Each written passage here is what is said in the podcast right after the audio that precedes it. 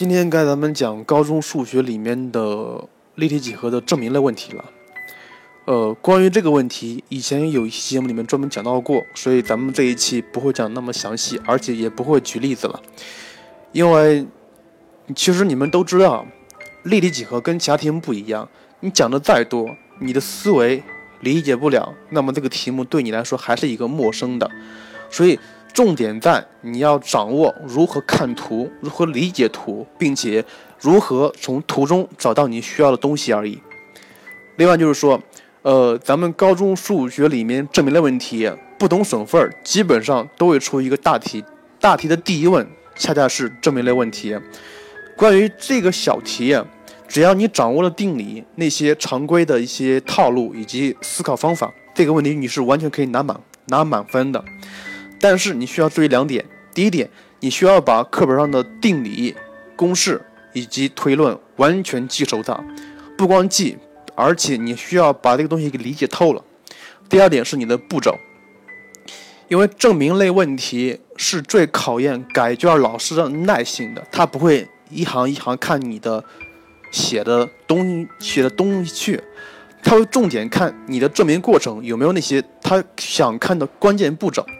如果这个题目里面没有他想看的关键步骤，那么这个题目的可能你就是零分，而且还需要注意一点，就是说证明的过程一定要简洁直接，该有的有，不该有的千万不要出现。重点是你的关键步骤必须要明显。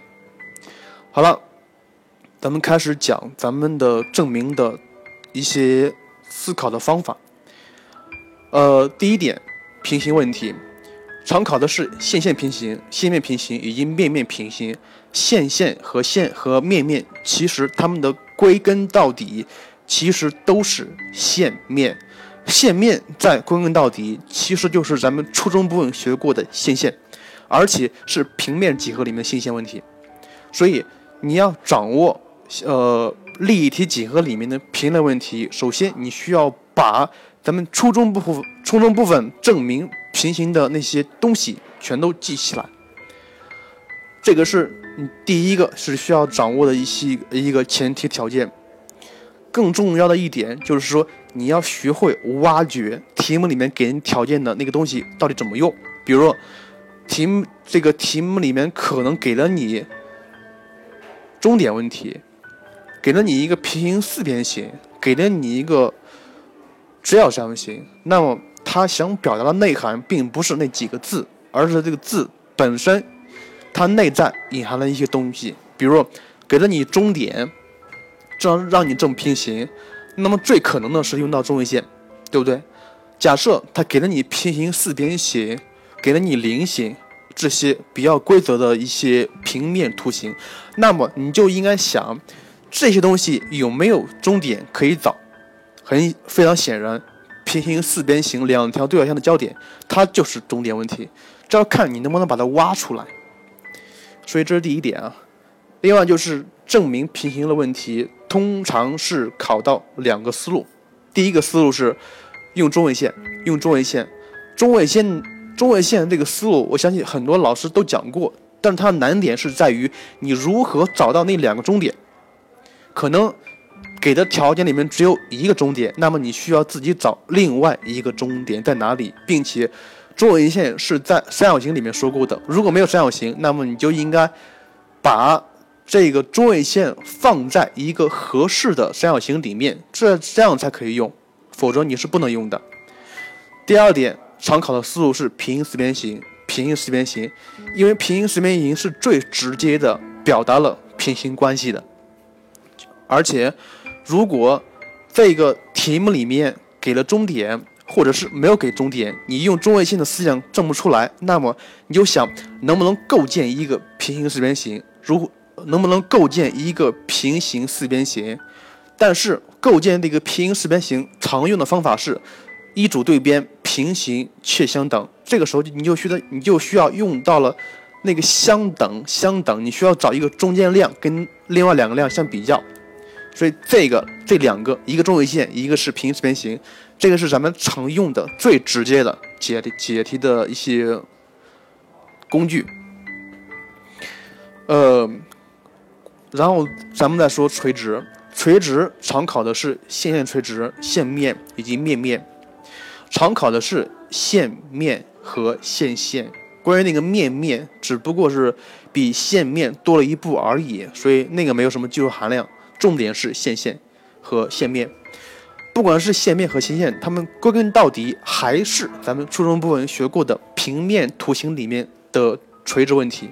这个时候你就你就应该想了，咱们的初中部分的平面几何里面哪些东西涉及垂直的一些关系，有没有？比如。咱们初中部分学过的图形总共是两类，第一个是三条边的图形，它们叫三三角形。三角形里面有没有垂直关系？有什么什么东西啊？勾股定理，对不对？直角三角形？勾股定理。假设这个题目里面没有给一些特殊的东西，它给了很多边的长度，那么你就看一下它是不是符合勾股定理，这是第一点。继续看。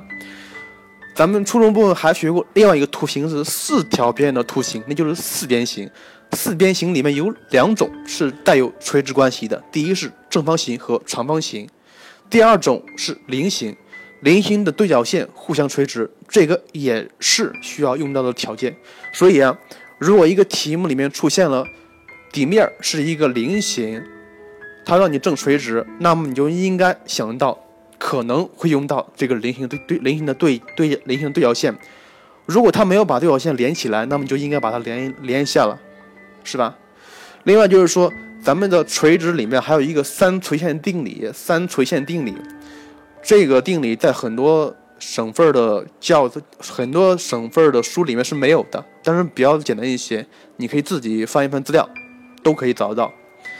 所以你看一下，证明垂直。的思路应该有哪些？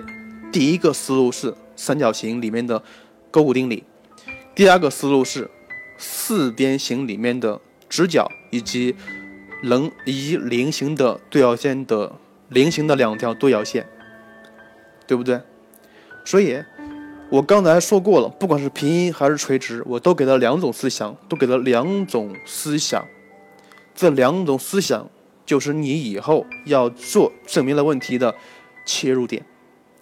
当然，很多学生会说：“哎，就是很多学生他给给了我一些反馈啊，说是因为咱们那个平台上也有其他的老师在录高中数学，呃，也有很多老老师录的非常好，但是一些学生会问我，他说：‘哎，老师，你为什么不讲基础？你为什么不把课本上的知识点给大家列一列呢？’”所以，我在这想想回答一下那样的学生。如果你仔细听我的节目，我的节目里面有一期里面专门讲到过这个问题。咱们的数学基础不是单单的基本知识点，它总共分成三个层次：第一个是基本知识，第二是基本方法，第三个是基本思想。关于那个基本知识，你有课本儿。你可以动手去翻一翻，所以基本知识你自己能搞，你，自己能搞定的，千万不要养成依赖性。我主要讲的是那些基本思想以及基本方法，因为这些才才真正能可以让让让人产这些东西才可以真正让人产生一种醍醐灌顶的感觉。呃。好了，今天咱们讲的就是这两个证明类的证明问题的切入点。关于一些具体题目，我在这不再不再说了。嗯，最后再说一点，就是说，理科生里面的证明类问题，不管是平行还是垂直，它都可以用到向量，都可以用到向量向量来解。当然，用向量的向用向量的思想，你需要合理的做一个空间直角坐标系啊。另外，这个。你还需要再重新看一下咱们平面向量里面的基本知识点，所以这个不做多说了。呃，好了，今天主要讲的内容就是我刚才说过这些东西。另外，再回答一下一些朋友的一个问题，他们有的有的会问：哎，曹老师，你录这个音频有没有意义呀？到底你是为了什么而录这个音频的？我呃，虽然听众主要是学生，但是我想你们知道，你们接下来四五年或中国会面临一个很大的变化。我估计你们现在，你们现在也感也感到了一些日常生活里面以前根本不可能出现的事情，现在都出现了。比如，你现在买衣服不用去商场，你要吃饭你不用去饭店，你可以从网上订，对不对？包括你要洗衣服，你要洗车，一切东西，你以前的最常见的一些做法，现在通通不用了。我敢保证，以后的教育也是一样的。以以以后的教育学校是不会取消的，但是那些机构，那些外面的培训机构会接二连三的破产。因为什么呀？因为那些机构没有信誉评级，他们没有数据，他们不会积累信誉。他们只是只会把你们忽悠进来，然后交了钱而已。以后的教育，以后的校外教育的重点应该是慢慢的超过了校内教育，而且校外教育的重点，它的未来的发展方向是各种平台，各种平台依托各种数据来让学生更直观的与一个好老师进行交流。这个是。